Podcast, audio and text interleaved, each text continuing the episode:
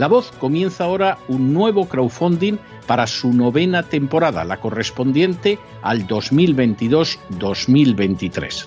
Lo hace además en unos momentos en que la libertad de expresión está más amenazada que nunca en décadas en España, en Hispanoamérica y en el resto del mundo. Una vez más, como en las temporadas anteriores, está en sus manos la conclusión o la continuidad del programa La Voz. Debido a la crisis económica creciente, al cambio del dólar en relación con el euro y sobre todo a la censura del programa en redes con su correspondiente desmonetarización, en esta novena temporada nos vemos obligados a subir el objetivo hasta la cifra de 130 mil dólares.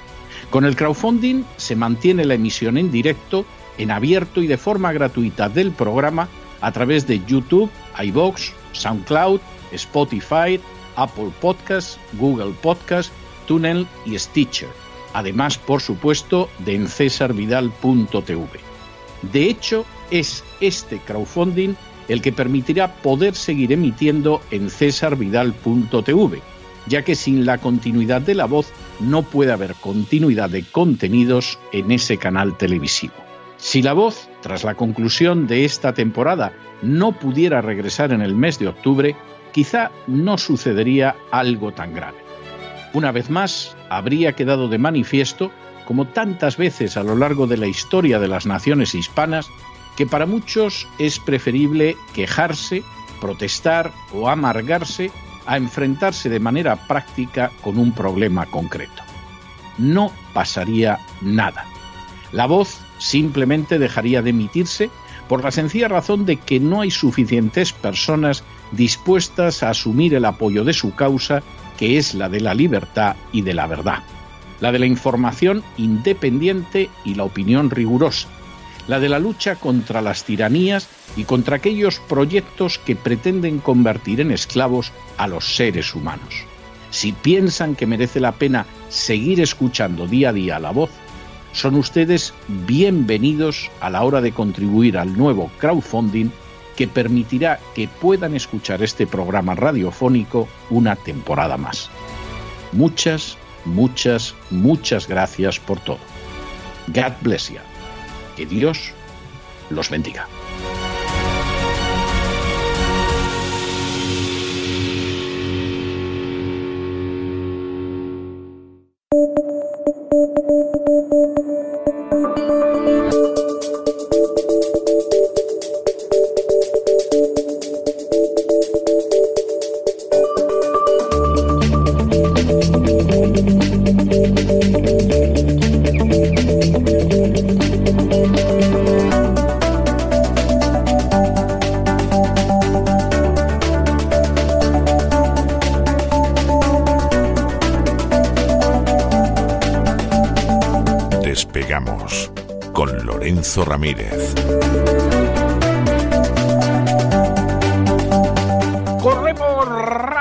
y veloces hacia nuestro avión, atravesamos el umbral, nos tiramos en plancha sobre los asientos, nos abrochamos los cinturones,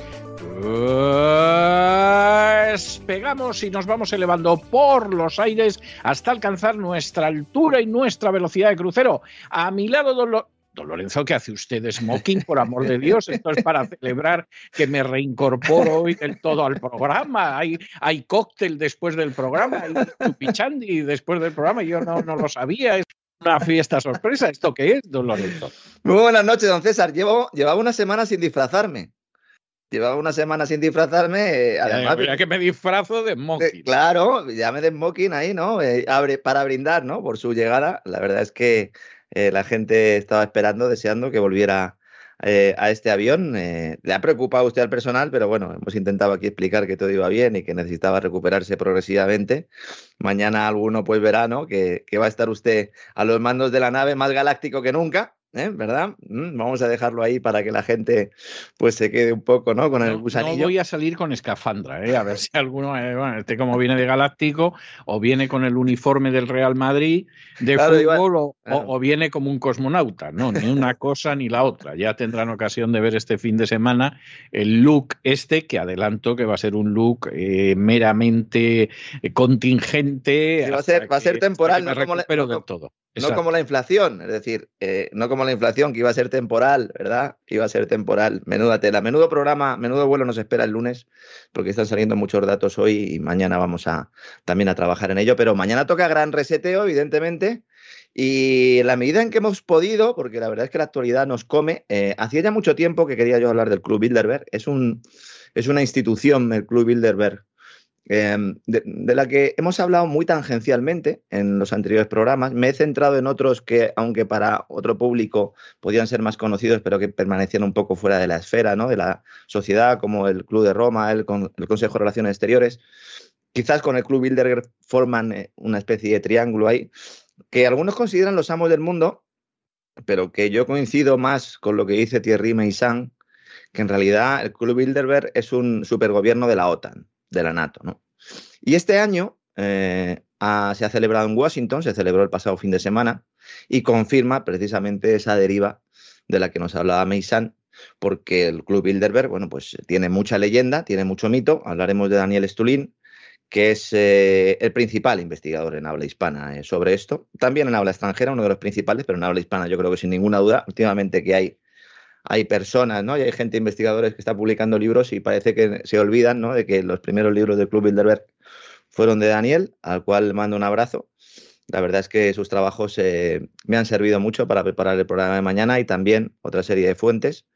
Vamos a comentar y vamos a explicar un poco cómo nace este club y cómo ha ido mutando progresivamente de ser una entidad súper secreta a ahora pues entrar un poco en esa dinámica de falsa transparencia en la cual pues tiene un papel protagonista indiscutiblemente el Foro Económico Mundial, que es como el gabinete de prensa de todos estos organismos, ¿no?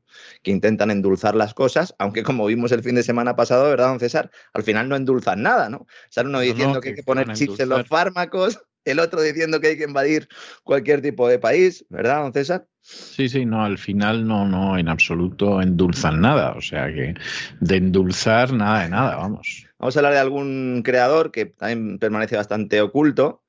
Eh, polaco, jesuita y masón, para más señas, lo tenía todo este señor, el señor Retzinger. Lo tenía todo. Lo tenía todo.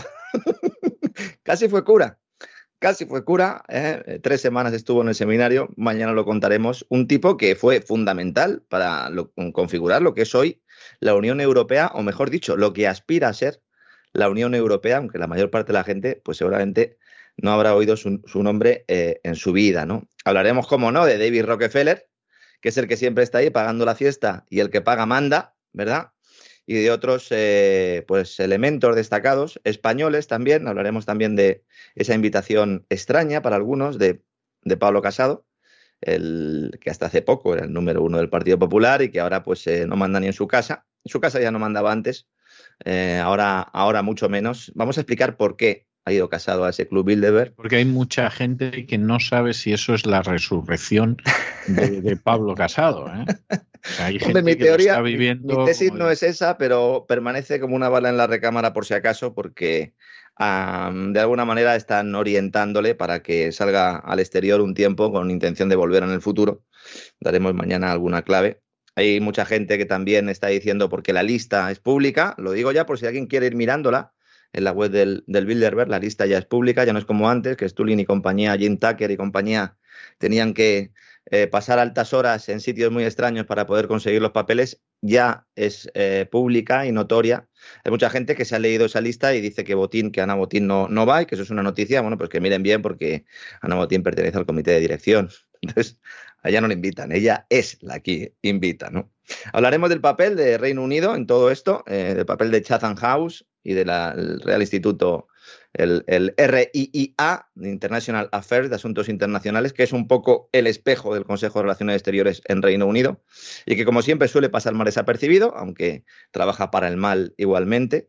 Comentaremos también la posición del Bilderberg eh, con China, cómo es el mecanismo que utilizan estos señores, que no se trata como muchos piensan, de que sale Kissinger allí con una pizarra y todos se ponen a apuntar. No, la cosa es más civilina. Vamos a explicar un poco cómo son estas reuniones, eh, cómo se llega finalmente a, acuerdos y cómo luego se implantan eh, pues, eh, esas directrices en la opinión pública. Vamos a dar también los temas que se han tratado en ese Bilderberg Evidentemente no podemos hacer como en el Foro Económico Mundial y poner vídeos de la gente interviniendo, porque como digo, no existen.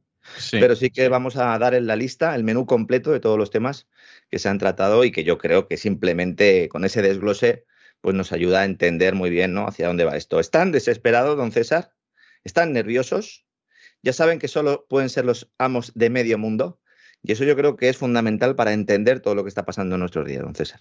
Hombre, medio mundo es mucho mundo, pero claro, cuando, claro, claro, cuando aspiras a tener el mundo entero, pues evidentemente esto. Que luego en realidad es menos de medio, es menos de medio, porque usted y yo cogemos el mapa, empezamos a ver, vamos a poner a China en el medio, porque China significa el país del medio, ¿no? Efectivamente.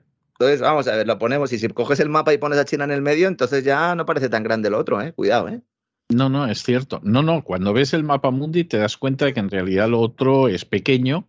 Y hombre, teniendo en cuenta que lo otro es el 18% de la población mundial, es, es verdaderamente es inquietante. ¿eh? Es inquietante porque quieras que no, el, el 18% es el 18%. O sea, no, no, no sirve darle más vueltas. Es que, es que no es ni la quinta parte de la población mundial. Puedes mirar por encima del hombre, ah, los asiáticos, ah, los africanos, vale, lo que tú quieras.